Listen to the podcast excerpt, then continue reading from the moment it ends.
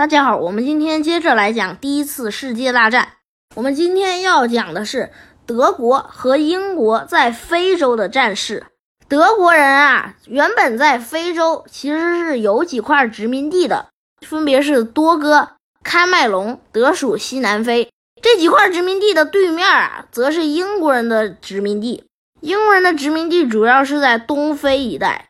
而德国人和英国人就构成了非洲的两大主要势力。而这个时候，德国人就跟英国人说呀：“我们呢还是和平相处，不要管欧洲的战事打得多紧张，咱们各过各的，井水不犯河水。”可是这个时候，英国人不干了，因为德国人在非洲就那么几千人，而且还有很多的人呢都是非洲人，以及呢一些外籍军团的士兵。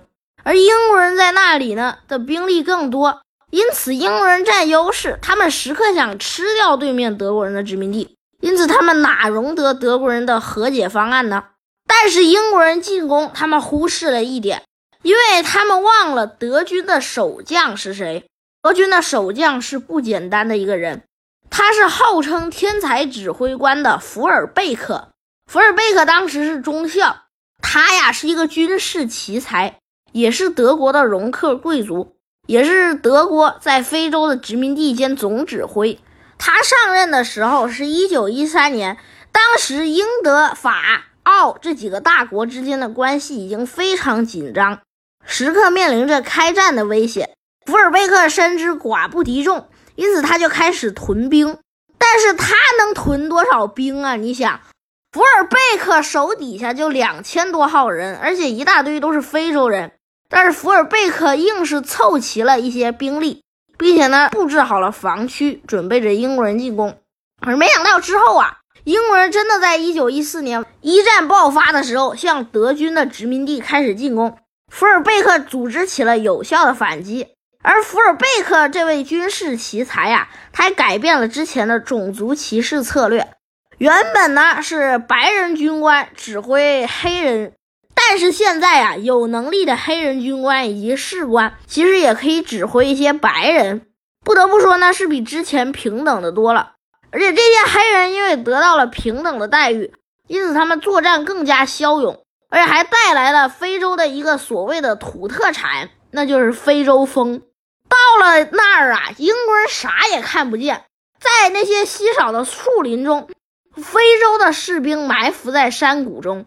英国人是什么都看不见，并且呢也慌忙的不知所措。之后什么看不见的英国人发现了从草丛中飞出来一堆非洲蜂，既不见德国人，也不见非洲人，只有非洲蜂，并且呢在那里连叮带咬，让英国人好不舒服。这一战英国人有五六千人，德国人刚两千人就将英军彻底的击溃了。不得不说，福尔贝克的军事才能啊，那是相当了得的。英军被击溃之后啊，有大量的人员伤亡。之后死的那些人呐，他们的武器也都遗留在了战场上。福尔贝克利用缴获来的物资大赚了一把，光机枪都有三十多挺。你说这物资不丰富？而此时英军除了陆上的福尔贝克是敌人之外，海上还多了一个新的敌人，那就是科尼斯堡号巡洋舰。陆上的福尔贝克不断的缴获英军的物资，加固防线；海上的科尼斯堡更不省心。从一九一五年的夏天，他就脱离斯佩舰队，跑到了德军的东非殖民地中。德国人欢迎了这艘巡洋舰之后，英军也察觉到了这艘巡洋舰的存在，因此他们派遣了前无畏舰“歌利亚号”以及两艘小汽艇。他们为了击毁科尼斯堡号。甚至还从本土调来了两架水上飞机，可是气候恶劣的非洲，英国人的水上飞机刚到来就坏了一架，只有一架可以正常使用。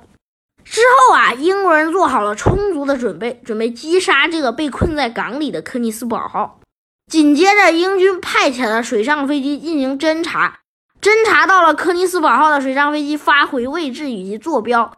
之后，英军派遣了一艘潜水炮舰，以及从另一路赶来的另一艘潜水炮舰，总共两艘嘛，一起对科尼斯堡号进行围剿。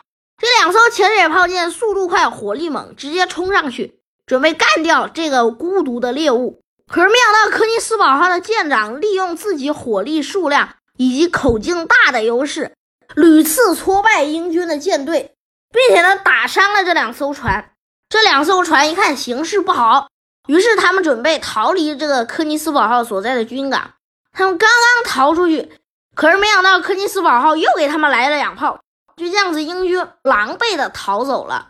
可是科尼斯堡号的舰长在新年的时候接收到了英军发来的电报，就是你别高兴的太早，我们会来报复你的。科尼斯堡号的舰长也做出了同样的回忆，意思就是你小子也别高兴的太早。我们明年呢也有你好看的，就这样子过完了圣诞节，双方再次开始了战斗。这次英军下了血本，调来了两架水上飞机，然后又调来了两艘汽艇，派出了侦察兵部队，调出科尼斯堡号的位置之后，前无畏舰歌利亚号直接冲入军阵中，将科尼斯堡号连续炮击。科尼斯堡号被歌利亚号打得不知所措，最后呢被击沉。所有的舰员都爬到了岸上，变成了陆军士兵。而科尼斯堡号的沉没呀，也标志着斯佩伯爵东亚舰队里的所有船全部呢都葬身在了海底里。